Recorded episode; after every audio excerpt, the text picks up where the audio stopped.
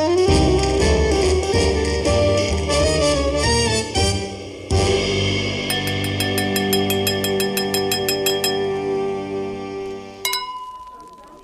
Mein Name ist Mareile Höppner und ich begrüße Sie ganz herzlich zu einer neuen Podcast-Folge von Wein und Weltfrieden mit den zwei Flaschen vom Dienst. Äh, also, Entschuldigung, Silvio, der kann natürlich wirklich was. Bester Sommelier Deutschlands, beste Weinbar Deutschlands.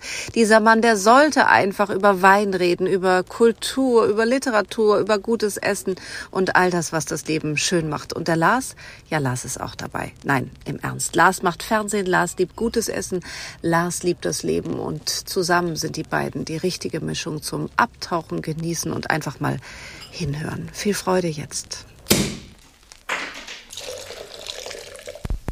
Unglaublich, dass, dass, dass wir uns nochmal widersprechen, lieber Lars, weil wir, wir haben jetzt ein bisschen Verzögerung. Eigentlich haben wir gesagt bis Ende August. Jetzt ist ja ähm, doch schon September so ein bisschen fortgeschritten und ich, ich freue mich, dass was, dass wieder aufnehmen. Das war dass, dass wir endlich wieder zusammenkommen, Silvio. Es ja. ist ja auch so, der, der, der Sommer neigt sich ja erst langsam dem Ende und erst jetzt kommen die Menschen so ein Stück für Stück aus irgendwelchen Ferien wieder und jetzt ist es Zeit, abends, morgens, auch morgens bei einem, bei einem gepflegten Glas Wein unseren Podcast zu hören. Hm, gute, gute Idee. Sommerpause, warum, warum gibt es das eigentlich? Ihr seid ja im Fernsehen allgegenwärtig mit Sommerpause. Also jeder geht ja in Sommerpause. Ist das wirklich urlaubsbedingt oder werden die Leute wirklich dann nicht vorm Fernseher sitzen? Da gibt es zwei essentielle Dinge. Die, die, die, eine ist tatsächlich schlicht und ergreifend, die Leute haben Kinder, äh, da gibt's Ferien und dann sind die weg. Hm. Punkt eins. Und Punkt zwei ist, dass natürlich der Mensch dazu neigt, wenn er, ähm, ähm, wenn das Wetter schön ist, ähm, rauszugehen. Den, den, den heimischen Fernsehherd quasi zu verlassen. Ja? Und deshalb, also meine, auch das hat sich verändert. Ich meine, ich habe jetzt auch gelernt, dass man auch an der, an der, am Strand ähm, mit iPad und, und iPhone bewaffnet Fernsehinhalte genießen kann. Also jetzt nicht ich, weil ich das mir wirklich zu blöde finde, aber, aber das habe ich doch sehr, sehr oft gesehen, dass hm dass dann so kleine dicke Kinder in, in diesen komischen, äh, in diesen, in diesen Muscheln ähm, diese Strandmuscheln so festgetackert werden, dass sie auch ja irgendwie nichts falsch machen. Und dann kriegen die irgendwie eine Portion SpongeBob gefolgt von irgendeinem anderen Bums. Also das war beeindruckend, ähm, so zu beobachten in, äh, an Orten wie Scharbeutz und Timmendorf. Ähm, klares Schade, ich fand das Planschen im Wasser besser. Hm. Vor allen Dingen dieser latente Unterton mit kleinen dicken Kindern.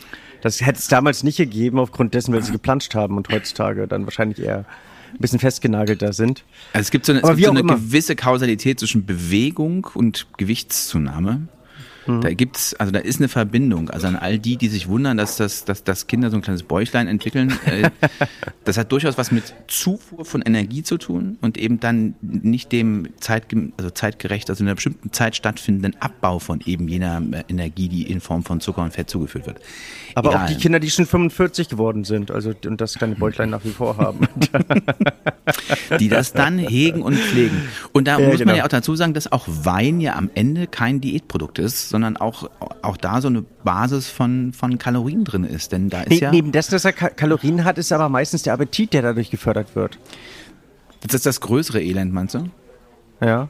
Also aber zumindest haben das Forscher berichten, wie man so schön sagt. Also dass meistens bei den meisten Wein und Essen einhergeht. Also witzigerweise, hast du das mal beobachtet, in Deutschland, wir sind die einzige Nation, die nur Wein trinkt, um Wein zu trinken. Also überall sonst irgendwo trinkt man Wein, wenn man irgendwie isst. Also das einzige oder die einzige Mahlzeit ohne Wein heißt Frühstück. Also muss ich widersprechen. Ich war jetzt unlängst im, im schönen Lissabon zu der äh, äh, Ocean Conference und da, da warst in Lissabon, cool. In, in sehr schöne Stadt. Es ist unbedingt zu empfehlen, portugiesische Weine ja. sowieso.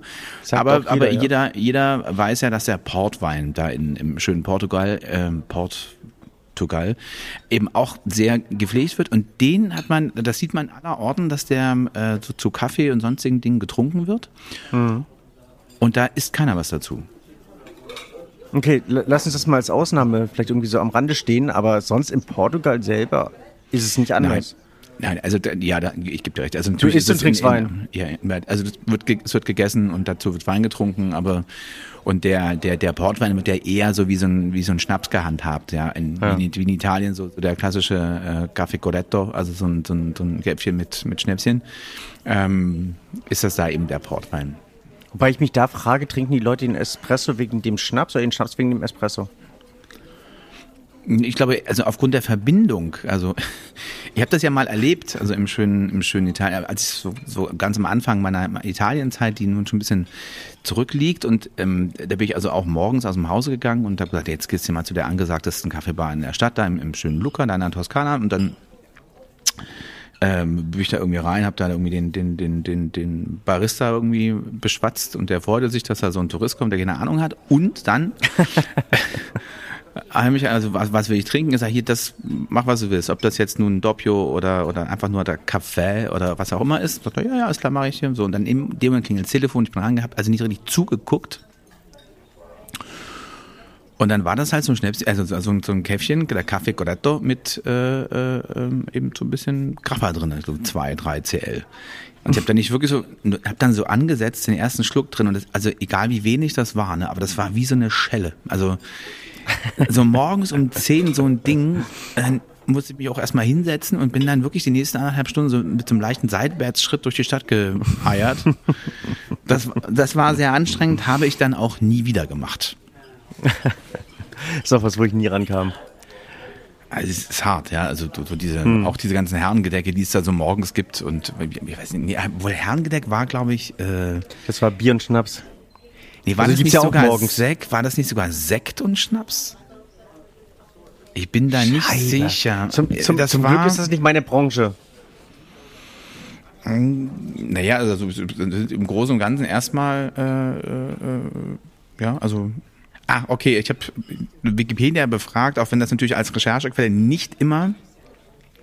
Ich glaube, du unterscheidest äh, da zwischen Osten und Westen, oder? Es gibt ähm, DDR und also Herrengedeck ist einfach erstmal nur die Kombination zweier alkoholischer Getränke und dann gibt's auch noch das Damengedeck. Genau, und Damengedeck war, war äh, Sekt und Schnaps? Sekt mit einem alkoholfreien Getränk. So gibt's noch regionale Varianten. Also in meisten ah. Regionen ist es Bier und ein Korn. Oder eben mhm. Kelepitch und was auch, wie auch immer das dann jeweils heißt. Dann kenne ich, was ich auch noch kenne, so als diese ganzen Trinkspielchen, wo dann der Korn ins Bier gekippt wird, auch Link, und hier. Und dann gibt es noch dieses Lokale, das ist dieses latent ostdeutsche, ähm, die Flasche Pilz mit einer 02 äh, Halbtrockensekt. Ui, ui, ui. Als Herrengedeck? Als Herrengedeck. Ach. Und in Hamburg ist es in Hamburg ebenfalls. In Hamburg wurde ebenfalls früher unter, der, unter einem Herrengedeck eine Flasche Bier und eine 0,2 Liter Flasche trockenen oder halbtrockenen Sektes verstanden. Mhm. In vielen Bars rund um die Reeperbahn galt das Herrengedeck bis in die 1970er Jahre als obligatorischer Mindestverzehr, wenn mit freiem Eintritt geworben wurde. Alter Verwalter. Da würde ich aber lieber was zahlen als das Trinken. Schön, ja. Ja, gut. Also wieder was gelernt. Also war der Tag heute nicht umsonst. Nicht, das war jetzt, so, so weit sind wir jetzt. Wir haben ja ohnehin, das müssen wir den, den Zuhörern jetzt vielleicht auch nochmal irgendwie ver verklickern. Wir, wir wollen nicht mehr dogmatisch sein. Drücke ich das, das richtig aus? Dogmatisch wäre, wäre heißt, so heißt ja in dem Fall, dass wir jetzt nicht sagen, wir haben heute dieses eine ganz krasse äh, Thema, was an dem wir ganz übel uns abarbeiten, sondern nein, mhm wir wollen das loser und unterhaltsamer gestalten. Also liebe ähm, mhm. ähm, Zuhörer, äh, verzeihen Sie uns, falls es irgendwann mal an Tiefgang fehlt und in die völlige Plauderei abschweift. Also auf gut Deutsch, wir wollten das Niveau runterschrauben. Weil ja. fürs Niveau sind andere zuständig und wir. Dein Niveau wir ist keine unserem eigentlichen, mehr, genau. Genau. Wir wollten eigentlich unserem eigentlichen Titeln, nee, Zweititelnamen, Untertitelnamen gerecht werden und äh, mehr die Gedanken streifen lassen. Ja, und uns über, auch über den Weltfrieden, der dieser Tage bekanntermaßen auch irgendwie zu leiden hat, mit dem wow, Weltfrieden ja. auseinandersetzen. Aber ähm, ja. Ähm, ja. Und falls Sie, liebe Zuhörer, noch ab und an so ein Quietschen hören, das ist mein Stuhl. Also der Hocker, auf dem ich sitze. Nee, das ist ähm, die, die Feder, die dich kurz wegrutschen lässt, aber nicht zu weit. Also mit der du ge, gefesselt bist am, am Schreibtisch. Dann, so, ja, ja, ja. Oder, oder mein, mein Hüftgelenk, das eben quietscht, wenn ich mich bewege. ja. Nichtsdestotrotz gibt es denn, was, was müssen wir denn, was, was lässt sich denn sinnvoll besprechen, mein Lieber? Lass, lass mich nochmal rückfragen, wegen der Sommerpause, aus der wir ah. ja auch zurückkehren, warum ich nochmal fragen wollte, ist das denn auch, also messbar sind ja ein, Einschaltzahlen oder ein, Einschaltquoten? Ja, ja, also Quoten. Ist es so, dass im Sommer keiner Fernseh guckt, dass es komplett durch ist, das, das Thema und deswegen alle wichtigen Leute ähm, ausgeschaltet wurden oder ist es trotz allem konstant nur eine Zeitverschiebung? Also ist, also nochmal, also es ist wirklich diese, diese, diese Phase des, äh, ähm, nehmen wir jetzt mal Talkshows oder irgendwie sowas. Du hast dann das Problem, du kriegst keine Gäste, weil die irgendwie alle in irgendwelchen Urlauben sind. Hm. Ähm, und eben dein, dein Team ist zur Hälfte auch im Urlaub. Also das, diese Sommerpause leidet auch schon wirklich oder, oder ist begründet aus schlicht dieser Verfügbarkeit, dass Menschen auch in Urlaub wollen, äh, mit Kind oder ohne. Ähm, und dann, weißt du, wenn du da keine Gäste hast oder irgendwie sowas keinen eingeladen bekommst, ähm, dann macht das eben alles keinen Sinn. Das macht dann eben äh, äh, Sommerpause. Man kann dann auch die Zeit nutzen, ähm, eben die, die kommende Saison sozusagen vorzubereiten. Das ist das eine. Und ähm, ja, so ist, glaube ich, auch immer so eine ganz gern genommene Pause. Ja. Und äh, mhm. was jetzt die Quoten betrifft, es ist ganz, ganz klar so, dass ähm, inzwischen die älteren Leute dann durchaus dazu neigen, zu Hause zu bleiben. Also die bleiben so ein bisschen am, am, am Fernsehschirm sitzen, ähm, aber die jüngere und mittlere Generation, die verschwinden dann wirklich spürbar. Also das hm. siehst du dann auch tatsächlich an den, an den, also die Quoten selber rein prozentual oder anteilmäßig bleiben im Großen und Ganzen, verschieben sich vielleicht ein bisschen in die ältere Zuschauerschaft, aber äh, insgesamt gucken dann weniger Menschen Fernsehen. Hm. Also hängen dann eben nicht im Schnitt, was weiß ich, drei, ich, ich weiß es gar nicht mehr so richtig. Ähm, der Markt hat sich ja, verändert sich ja quasi auch von, von Monat zu Monat. Also sind dann nicht mehr in den, in den Top-Zeiten so 30 Millionen oder sowas, die dann da abends gucken. Also jetzt bei Länderspielen kommt, wird's noch mehr, aber ähm, das ist doch der einzige Grund, warum man im Sommer Fernsehen guckt, also irgendwelche Europameisterschaften mhm. oder, oder, oder Weltmeisterschaften. Aber ähm, dieser Gesamtmarkt sackt dann zusammen. Hm. So viel zur Sommerpause, Silvio. Macht Sinn. Ja. Du warst in Lissabon. War, hast du ein Weingut besucht? Hast du, nee, also du ja einen anderen Auftrag wahrscheinlich, aber Genau, ich war mit da mit der Deutschen Meeresstiftung, was übrigens sehr spannend war und äh, habe hab mich da mit ja. der mit der UN World Ocean Konferenz befasst, was noch viel spannender war. Äh, da war aber leider gar keine Zeit für für für Weingutbesuche. Ähm, abgesehen davon habe ich äh, derart unter dem Problem des Fliegens gelitten. Also unter all den Sorgen. Warum? Naja, weil es zur Zeit bekanntermaßen auch nun steigt, äh, wird er wieder gestreikt bei der Lufthansa. Ähm, ja. das, das Fehlen von Koffern und ähm, Ausfallen von Flügen, also es, es war sehr beschwerlich, da überhaupt hinzukommen und äh, auch nur in einem mhm. sehr begrenzten Zeitraum, weil normalerweise, wenn ich so Dreharbeiten irgendwo habe, dann, dann machen wir das schon so, dass wir da irgendwie vor und hinten nochmal äh, so privaten Tag ranhängen dass du mal von hm. dem Land irgendwas siehst, in, in dem du da irgendwie unterwegs bist. Aber das war in dem Fall leider, leider nicht möglich. Kannst du dir auch erlauben, dass du noch einen Tag vorher nachher, das macht ja eigentlich Sinn. Und ich finde das ähm, bei vielen Geschäftsreisen einfach mehr als nützlich, wenn man sich das erlauben kann und wenn man das mit einplanen kann. Also in dieser, zu meinen Zeiten des, des, der ganz schweren Verhaftung ähm, durch den öffentlich-rechtlichen Rundfunk war das natürlich auf gar keinen Fall möglich, ja, um hier die, mhm die von den damaligen Direktoren beschriebenen Lustreisen, das war äh, auf gar keinen Fall Ding. Das war nur mit Sonderantrag und dann müsstest du, weil du die Diensttage, das war alles nicht möglich. Und da ich mich aber relativ oh, schnell ging, darauf. Ging, ging jetzt aber anders durch die Medien.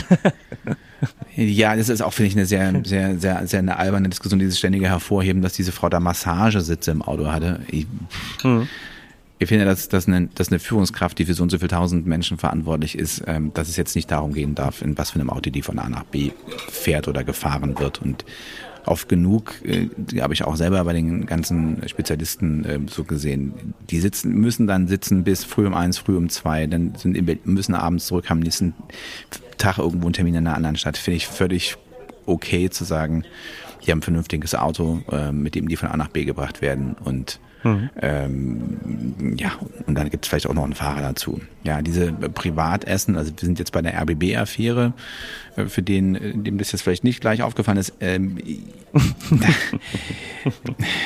also irgendwelche Essen zu Hause zu veranstalten und dann da irgendwo das abzurechnen, ich, das ist aber auch, klingt selten dämlich und auch so das eine oder andere. Da geht es, glaube ich, auch vor allen Dingen darum, wie man so kommuniziert, ja, und wie man so auftritt. Ja, mhm. ohne, ja, ich, auf der anderen Seite ist es wirklich dieses ständige Hervorheben, ja, und das Auto mit dem Massagesitz, ja, und das Auto mit dem Massagesitz. Ja, das ist vielleicht für den einfachen, äh, denjenigen, der nur, nur bedingt Geld verdient, für den Autonormalverbraucher ist das sicherlich was, wenn er sich da seinen Golf zusammen konfiguriert, eine, eine ärgerliche Sache, dass er sich eben für die 1200 Euro eben keine Massagefunktion leisten kann. Und die äh, äh, Kollegin Schlesinger das schon irgendwie auf die Reihe gekriegt hat. Ähm, aber darum finde ich geht's nicht. Aber da wird sich halt so dran abgearbeitet. Ähm, hm. Dass das öffentlich-rechtliche Fernsehen eine dringende Erneuerung braucht und dass jetzt überall natürlich hm. das links und rechts aufploppt. Äh, also die ähm, ähm, eine Kollegin da vom Mitteldeutschen Rundfunk in, in Magdeburg ähm, hat sich verabschiedet. Der NDR äh, macht Sondersendungen beziehungsweise überlegt, ob sie überhaupt senden sollen und dann stellt sich das ganze Team hin und sagt hier ähm, Beeinflussung und hier wird jetzt, ähm, also hier und da, also man merkt an allen Ecken und Enden, ähm, es rumort im System, auch im System selbst, ja, also auch, auch die, die öffentlich-rechtlichen äh, äh, selber kommen jetzt auf die Idee, dass vielleicht irgendwas verändert werden muss. Mhm. Und ja, es, ist, es bleibt ja trotzdem die Frage, äh, ob man, ob ich im öffentlich-rechtlichen so, so, so, so, so schätzenswert der Kollege Silbereisen oder wie die alle heißen so ist, aber ist das ein öffentlich-rechtlicher Auftrag oder ähm, ist es nicht doch vielleicht doch eher die die journalistische Information, die das Wichtigste ist, ja, die Aufklärung, mhm. die Bildung, äh, äh, politische Information, und zwar eine umfängliche Information. Ich finde, das sind so die Kernkompetenzen, ja, auch so beim Sport. Ich weiß nicht, ob die, all die Gebührengelder für irgendwelche Fußballrechte draufgehen müssen. Ähm, und ob, ob so diese ganzen mittelklassigen Krimi-Verfilmungen, ob, ob die auch all, ne, oder ob da nicht der Zuschauer zu Hause selber mit seinem Netflix und The Zone-Abo vielleicht da einfach besser aufgehoben ist. Ähm, und der die Aufgabe des öffentlichen Recht, rechtlichen Rundfunks zu informieren und den, den Menschen zu einem mündigen Bürger zu machen, äh, ob da nicht vielleicht der Fokus irgendwie auf anderen Stellen liegen sollte. Also allein was jetzt mal das Programm betrifft. Ich glaube, das ist aber eine, eine, Kerndiskussion. Wenn wir die aufmachen, dann sind wir viereinhalb Stunden beschäftigt und haben immer noch keinen Wein getrunken. Nee. Und äh, haben dann äh, ganz viele wütende äh, äh, Nachrichten Wahrscheinlich, ja. Und der eine oder andere wird ja schon die, die, äh, den Gedanken haben, beim Fußball zu bleiben, dass wenn er Geld dafür bezahlt, zumindest ähm, die Bundesliga sehen möchte. Das ist, ist halt, glaube ich, da, da drehen wir uns im Kreis letztlich ähm, dabei. Was ich dabei ähm, bei dieser Gesamtdiskussion für mich nützlich fand, dass ich einfach sage, wenn das das Problem war, dann war es kein Problem. Also wenn man sich an, an verschiedenen Dingen aufhängt, wo man einfach sagt, mm, also wenn es dann nicht mehr gibt, wo, wo, wofür man jemanden irgendwie martern sollte, dann, ähm, dann keine Ahnung. Ja, und es ist natürlich jetzt auch immer die, die, jetzt geht es halt so los in den Sendern, ne? Das ist das, also ich habe das schon damals beim Mitteldeutschen Rundfunk einmal so miterlebt, das ist dieses Pendeln, ne? Wenn das in die eine mhm. Richtung so ein bisschen zu weit ausgependelt ist, weil da irgendwas so ein bisschen schief gegangen ist, dann kracht das wieder zurück, fünfmal schlimmer. Das mhm. heißt, dass, dass jetzt, jetzt quasi in Zukunft ist kein Intendant mehr in der Lage, ähm, in seinem Büro jemanden zu empfangen und ihm ein Brötchen hinzustellen, weil das dann schon schwierig wird. Ja.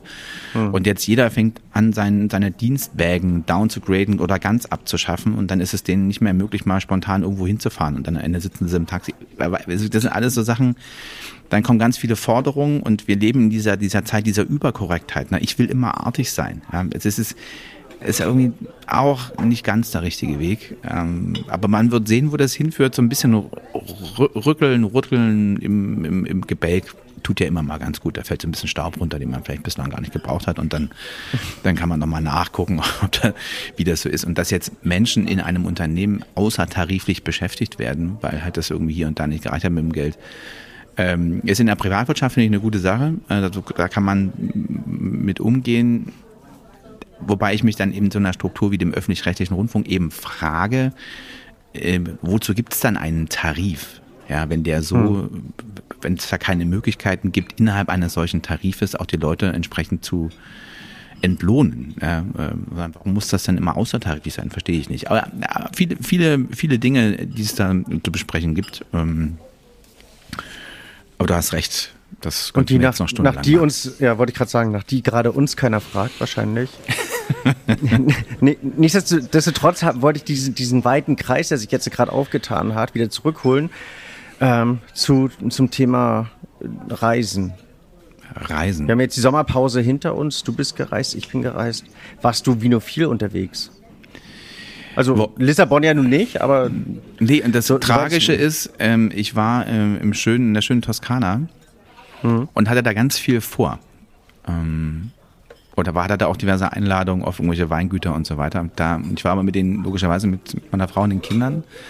Und aufgrund der, der wirklich absurd hohen Temperaturen äh, haben wir diese drei Wochen Toskana zugegebenermaßen durchgehend an einem Pool verbracht und im Schatten und sind eben nicht rumgefahren, weil das mit den, mit den Kindern einfach, also wir waren vorhin noch so zwei, drei Tage in den Alpen, da waren irgendwie, war gerade das Wetter auch nicht so doll, waren so 18 Grad, dann sind wir, haben uns ins Auto gesetzt und dann habe ich eben, die Kinder ne, sind bei 18 Grad ins Auto, dann ähm, mit einer Klimaanlage auf 21,5 Grad. Und dann habe ich sieben Stunden später die Tür geöffnet und da waren halt 41,5.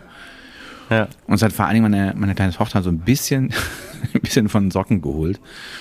Und äh, das war einfach wahnsinnig schwer. Und du kannst dich da nicht, ey, wir haben wirklich, ich sag mal, um elf, ich habe doch den einen Tag völlig idiotisch irgendwo, oder zwei, drei Tage mhm. haben wir morgens Tennis gespielt. Ja, selbst um neun war, waren da schon irgendwie weit über 30 Grad. Ähm, hm.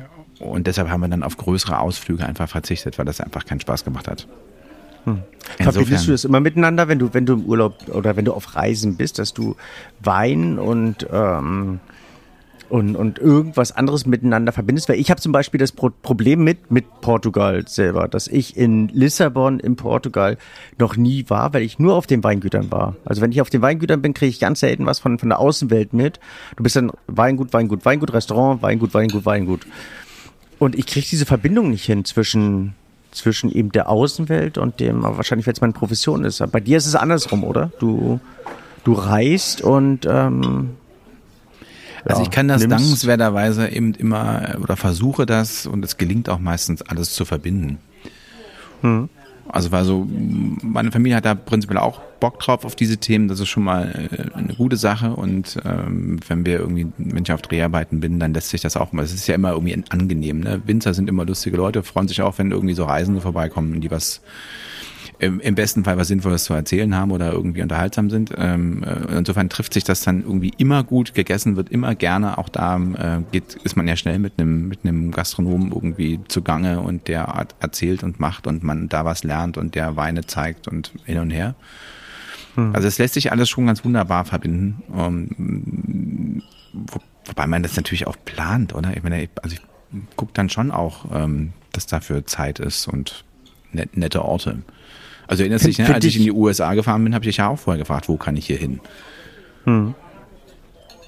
Aber ich, ich finde, ähm, also dass, dass man, dass man Winzern und, und, und den, den Weinreisen manchmal mit ein bisschen mehr Respekt vor, also entgegenbringen sollte, beziehungsweise einfach auch respektieren sollte, dass für die das auch ein Arbeitstag ist, auch wenn die sich manchmal natürlich auch im Wein fallen lassen und ähm, das Ganze zeitlos erscheinen lassen. Letztlich, wenn man mit denen zwei, drei Stunden verbringt, ist es für die ja auch ein Arbeitstag.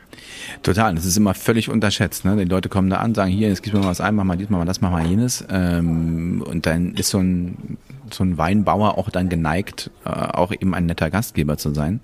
Mhm.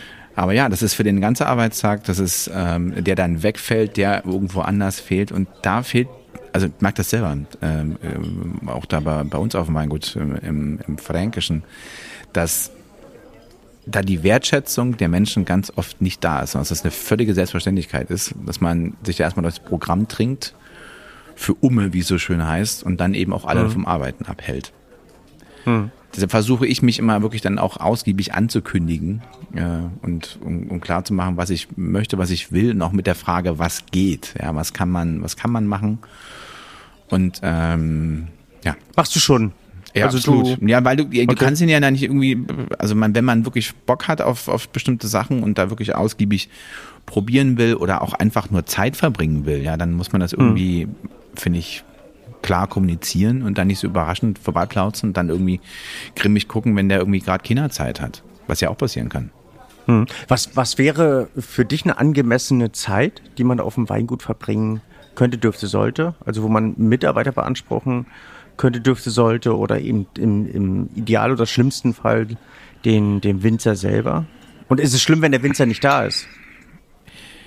Nee, also das heißt schlimm. Also es ist natürlich sicherlich immer, immer am, am allertollsten, wenn der, der den Wein macht, auch zugegen ist und man mit dem reden kann. Ich glaube, dass der das selbst auch ja, prinzipiell gerne macht, ja, und den Leuten irgendwie mhm. versucht hat, seine Vision, seine Idee oder die Geschichte zu erklären.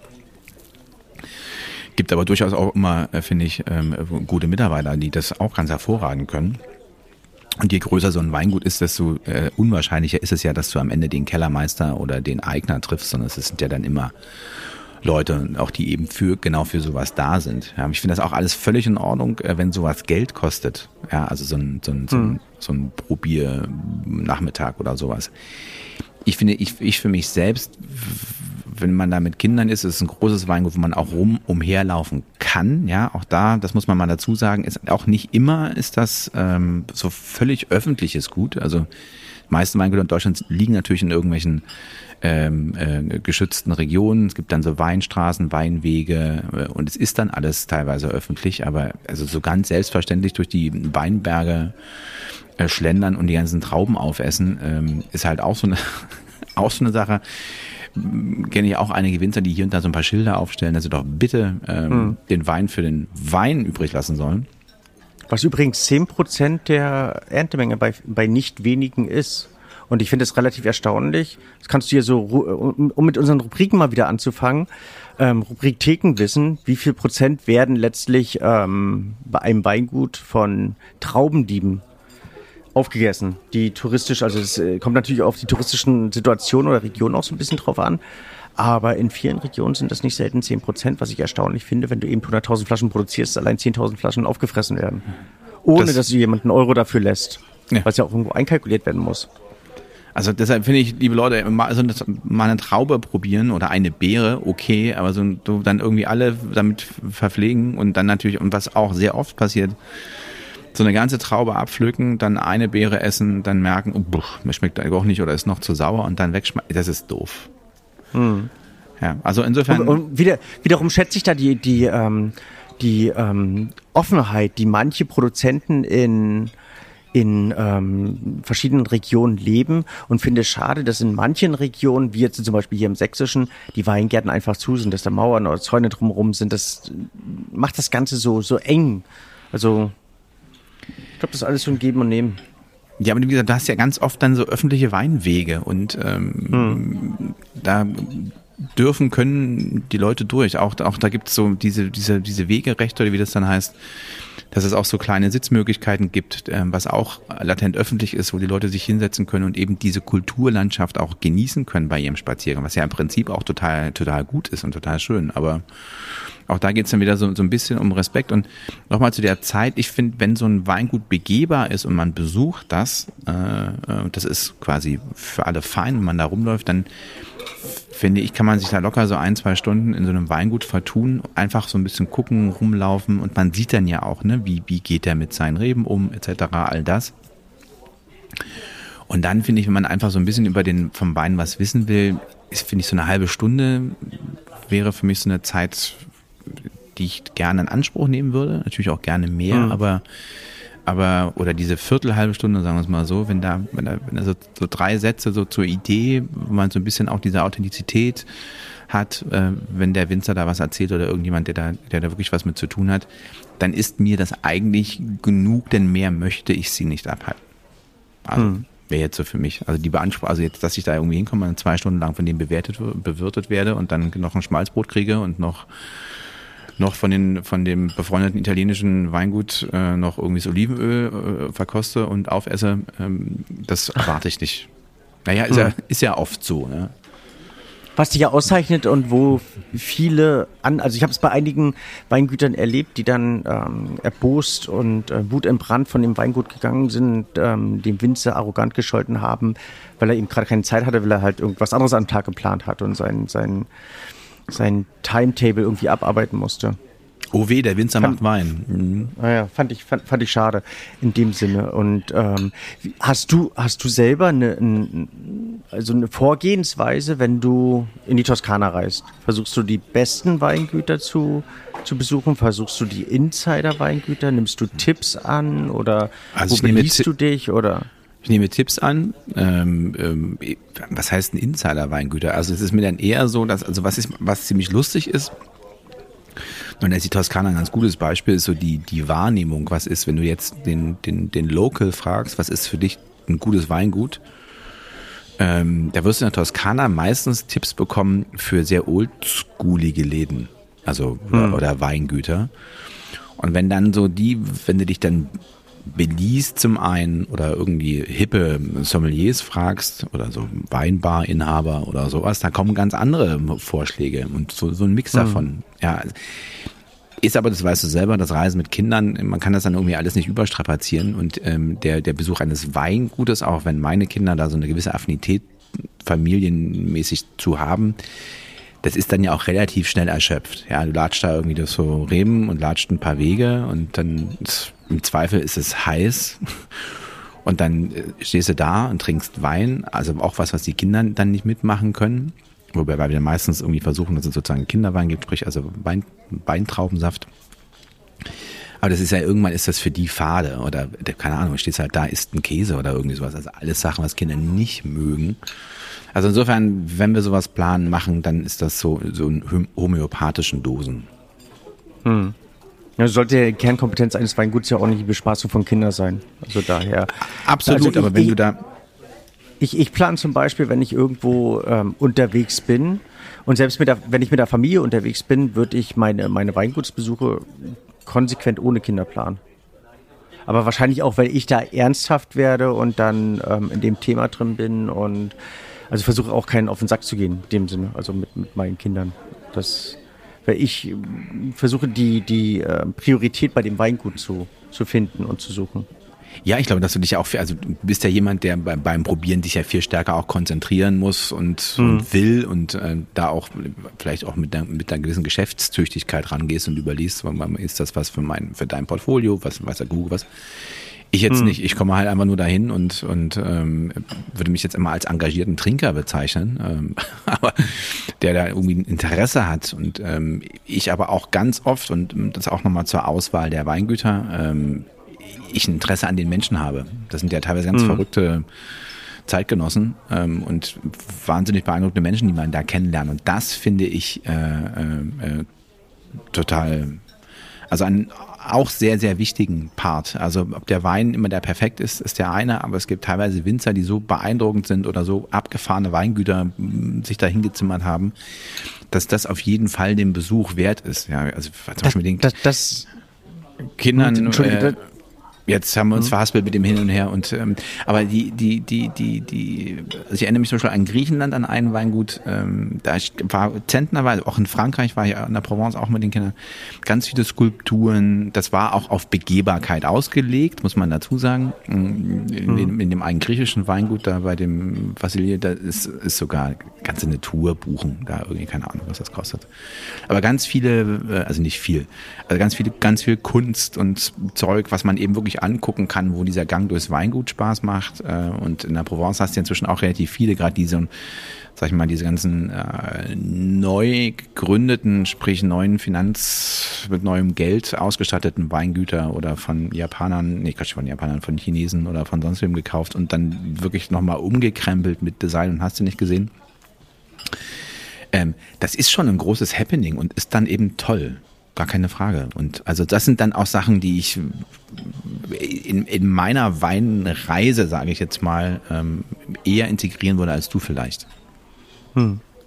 Ich finde es auch toll, wenn man Empfehlungen ausspricht für Weingüter, wenn, wenn mich jemand fragt, ähm, wo man hinfahren sollte, eben nicht diesen kleinen Winzer um die Ecke zu nehmen, sondern eher das große Weingut, was das Ganze bewusst inszeniert hat und dann eben auch Informationen und Emotionen mit äh, auf den Weg gibt.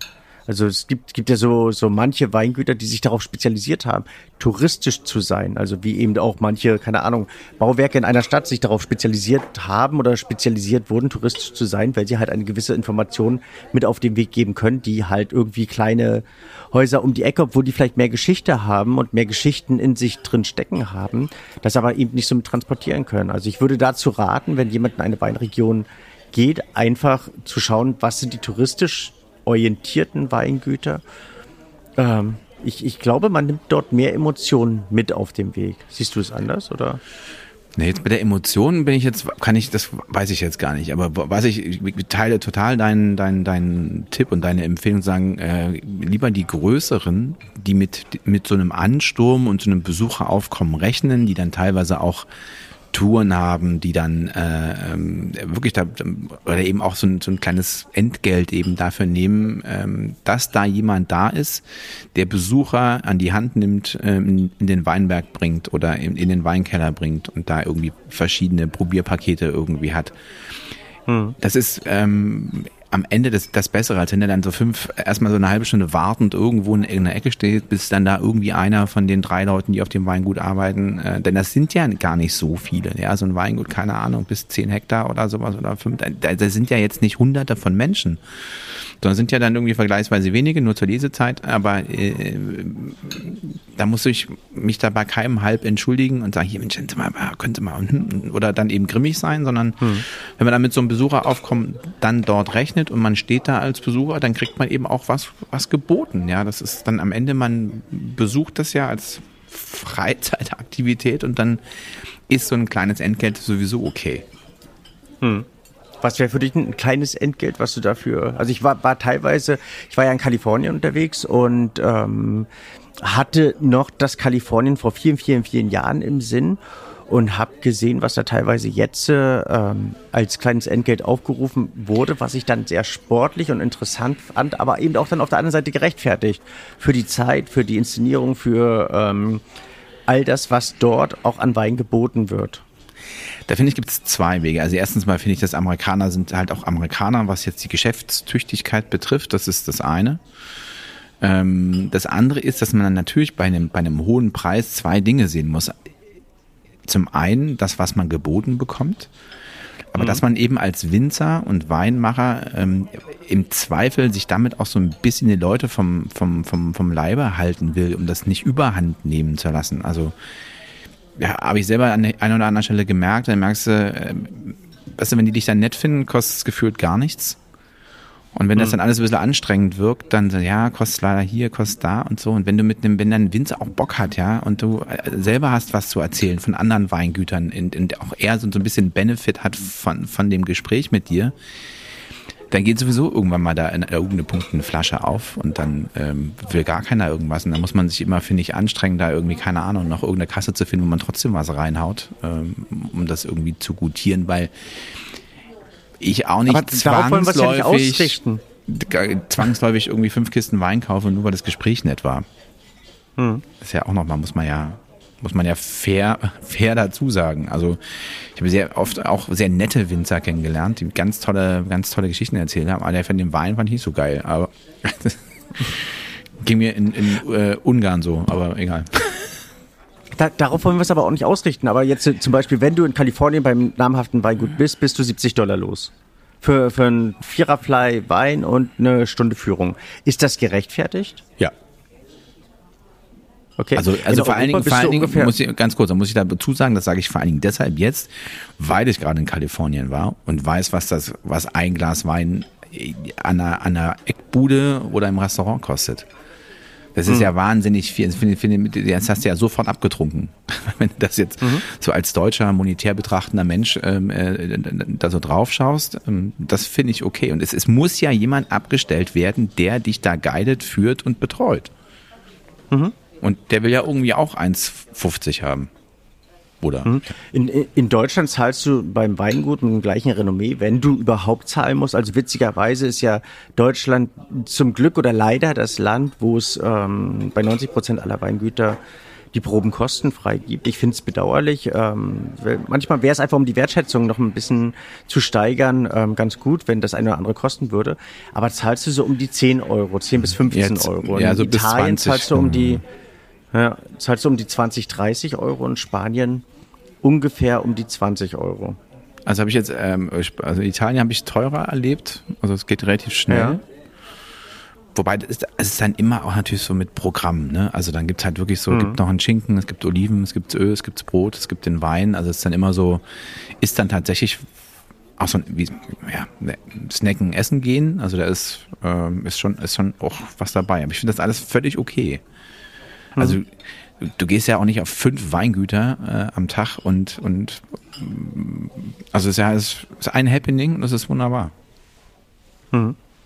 Also zumindest also, möchte find, ich find dafür ich werben, also auch in Deutschland dafür werben, dass man, wenn man da also auf dem Hof geht ähm, ähm, und dann das alles so in Anspruch nimmt, vielleicht an der einen oder anderen Stelle ähm, da noch was abgibt, gibt, versucht zu geben, keine Ahnung was.